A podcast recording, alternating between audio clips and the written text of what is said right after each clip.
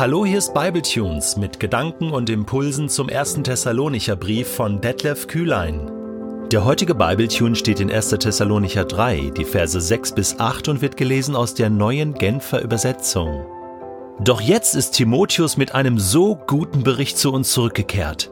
Er hat uns von eurem Glauben und eurer Liebe erzählt und dass ihr uns stets in guter Erinnerung habt und euch genauso sehr wie wir nach einem Wiedersehen sehnt. Diese Nachrichten über euch und euren Glauben, Geschwister, haben uns in unseren eigenen Nöten und Schwierigkeiten neuen Mut gegeben.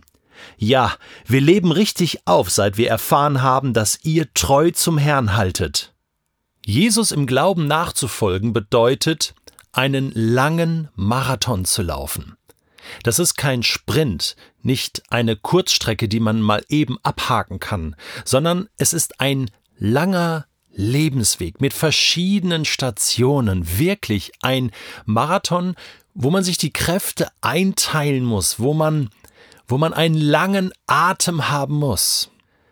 Und ja, jeder von uns läuft seinen eigenen Lauf, aber wir laufen miteinander, oder? Wir sind ein Team, eine große Gemeinschaft, ein Leib, so wie das das Neue Testament beschreibt. Eine Gemeinschaft, die mit Jesus unterwegs ist. Und da ist es so wichtig, und ich würde fast behaupten, das Wichtigste, dass wir uns gegenseitig ermutigen, uns gegenseitig anfeuern, motivieren, auch mal irgendwo uns gegenseitig einhaken, unter die Arme greifen und auch mal jemanden mitschleppen, der vielleicht gerade nicht kann. Verstehst du? Anfeuern, ermutigen, motivieren, weil man zwischendurch einfach mal keine Kraft mehr hat, am liebsten aufgeben möchte, das Ziel vor Augen nicht mehr sieht und dann sagt, komm, ich gebe auf. Doch jetzt ist Timotheus mit einem so guten Bericht zu uns zurückgekehrt. Und Paulus war in einer Situation, wo er dachte, ist das alles vergeblich gewesen, was wir da in Thessalonik gemacht haben? was wir hier in Europa tun, was ich im Moment hier in Korinth tue, was ich in Athen erlebt habe. Wir lesen Apostelgeschichte 18, Vers 5. Als dann Silas und Timotheus von Mazedonien kommend in Korinth eintrafen, konnte Paulus die ganze Zeit für die Verkündigung von Gottes Botschaft einsetzen. Da war neue Motivation. Er schreibt das hier, ja, ja, wir leben richtig auf, seit wir erfahren haben, dass ihr treu zum Herrn haltet und dass es eben nicht vergeblich war, was wir investiert haben bei euch. Und das ermutigt uns jetzt in unseren eigenen Nöten und Schwierigkeiten. Es hat uns neuen Mut gegeben, neue Motivation. Und verstehst du, erst waren Paulus, Silas, Timotheus in Thessalonich, haben diese Kirche gegründet, haben sie ermutigt, haben Timotheus zurückgeschickt, um die Thessalonicher zu ermutigen, und Timotheus wurde selbst ermutigt, noch mehr ermutigt, als, als, als er die Thessalonicher ermutigen konnte, weil die waren so im Saft, die hatten noch genug Power, die hatten genug Glaube und Liebe. Und jetzt kam Timotheus zurück und berichtet Paulus, und er lebt richtig auf, schreibt er. Er lebt richtig auf. Weißt du was? Das brauchen wir regelmäßig. Schwierigkeiten, die auftreten, Zweifel, die auftreten, Kraftlosigkeit, Mutlosigkeit, das ist normal in unserem Christsein. Wir gehen im Moment als Familie auch durch eine schwierige Zeit. Zeiten von Krankheit, zwei Zeiten von Entmutigung, Zeiten von Zweifel auch. Und das ist so wichtig, dass man Freunde um sich herum hat, die einen ermutigen, die sagen, hey, gebt nicht auf. Hey, es lohnt sich. Weißt du, ich weiß das ja selbst.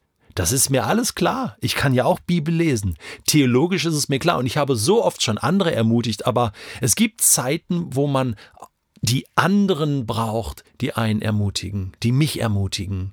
Und es ist so schön, das zu erleben. Und es war damals bei Paulus nicht anders. Wir leben richtig auf. Das tut so gut. Ermutigt euch mit Psalmen und Lobgesängen, sagt er mal an anderer Stelle.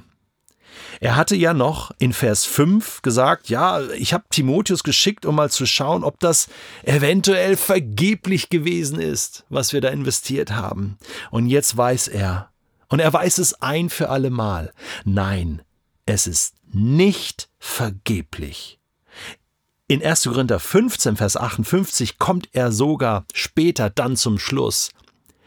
Nichts ist vergeblich. Nichts ist vergeblich, was du investierst für Jesus. Er hat diesen Satz, es könnte vergeblich gewesen sein, was du für Jesus investierst, gestrichen aus seinem Vokabular, gestrichen aus seinem Kopf, gestrichen aus seinem Herzen. Ich möchte dir 1. Korinther 15, Vers 58 vorlesen. Da sagt er, haltet daher unbeirrt am Glauben fest, meine lieben Geschwister. Ich möchte dir das zusprechen. In deiner Situation.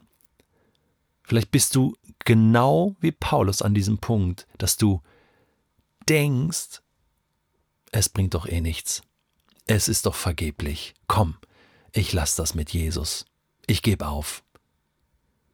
Oder du kennst Menschen in deinem Umfeld, die so denken, die kurz davor sind, aufzugeben. Ich möchte dich ermutigen, und du sollst die ermutigen, die in deinem Umfeld sind, okay? Lass uns diese Kette der Ermutigung jetzt knüpfen. Wir sind gemeinsam unterwegs und wir brauchen einander. Paulus schreibt, haltet unbeirrt am Glauben fest und lasst euch durch nichts vom richtigen Weg abbringen. Lauft weiter diesen Marathon mit Jesus.